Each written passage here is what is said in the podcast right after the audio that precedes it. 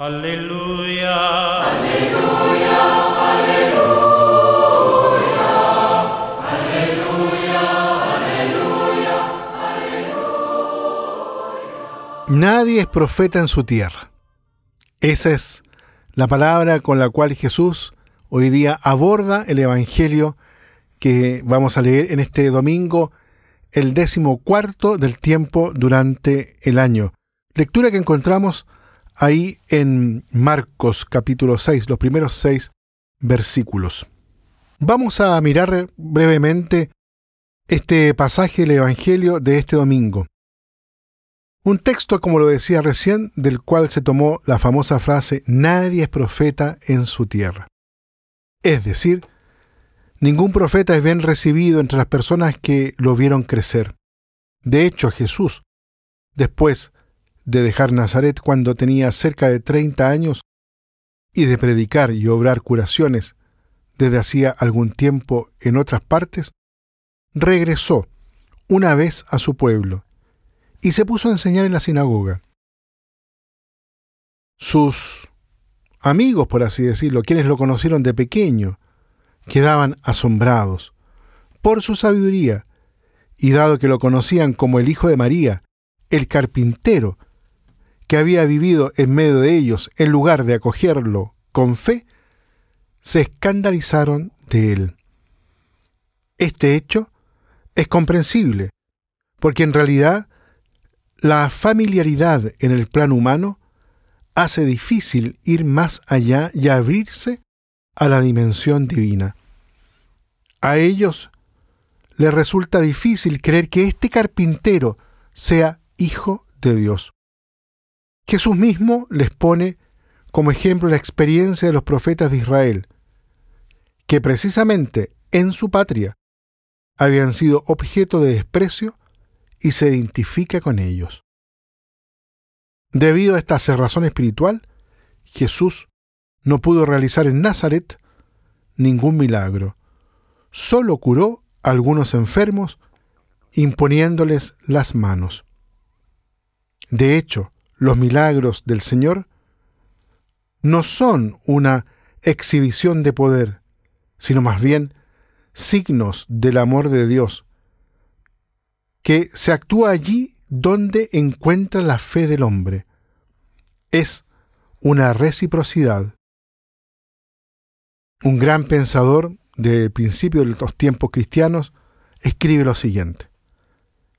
Así como para los cuerpos hay una atracción natural de unos hacia otros, como el imán al hierro, así esa fe ejerce una atracción sobre el poder divino.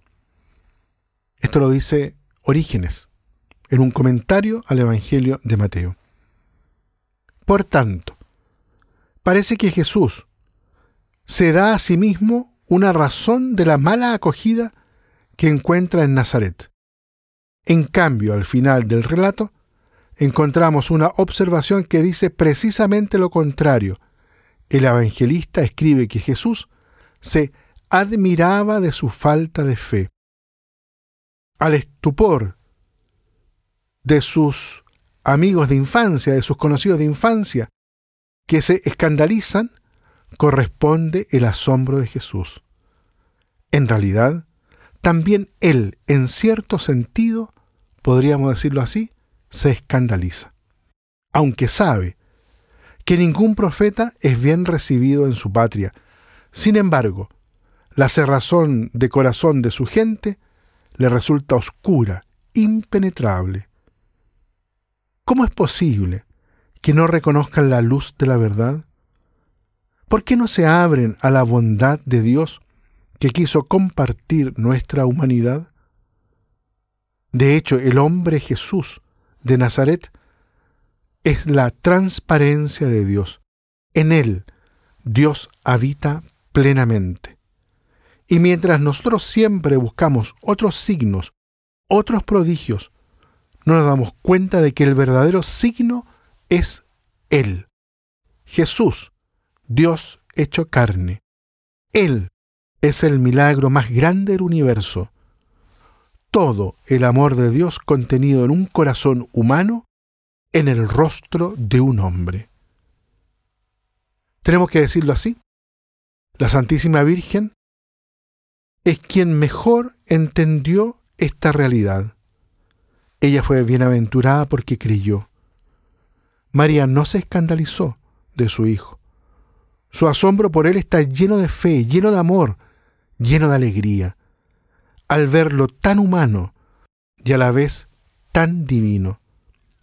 Así pues, aprendamos de ella, en el vínculo con ella, nuestra Madre en la fe, a reconocer en la humanidad de Cristo la revelación perfecta de Dios.